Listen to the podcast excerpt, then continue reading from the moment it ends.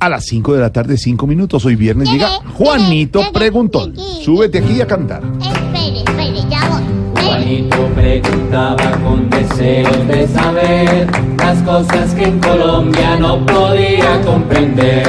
Juanito, te daremos el regalo del saber para que a tus amigos también puedas responder.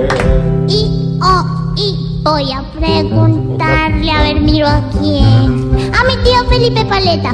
Aquí estoy, Sí, Juanito. voy. Ah, mm, mm, sí, voy. Ah, ah, me voy.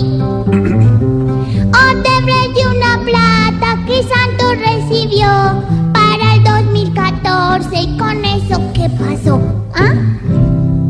Ay, Juanito, pues pasó lo que todo el mundo sabía que iba a pasar, y es que dejaron prescribir la posibilidad de realizar una investigación seria sobre si entraron o no dineros de la corrupta brasileña Odebrecht a la campaña del 2014. Por supuesto que entraron, porque, eh, pues si recuerde usted que en una entrevista que se le hizo aquí al entonces gerente de la campaña, el señor Roberto Prieto, pues confesó que habían entrado una plata, entre otras cosas, de unos afiches y otras cosas.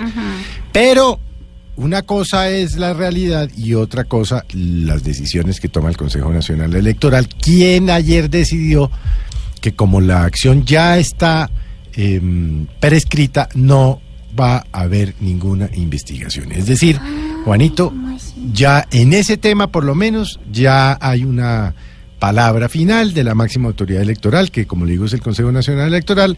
Luego nos quedamos sin saber la verdad distinta de la que, como le digo, ya nos había revelado el entonces gerente de la campaña. Así pues que el Consejo Nacional Electoral, por decirlo menos, le da un regalito en los últimos tres días de su mandato al presidente Santos, quien al menos eh, no tendrá que preocuparse en el futuro por este tema que estuvo rondando durante tanto tiempo en la opinión pública.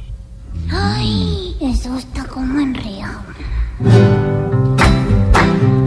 Juanito, esperamos que tu duda clara esté. Si no es así, regresa que yo te la aclararé. Pues así como que clarísimo, clarísimo fue. Total.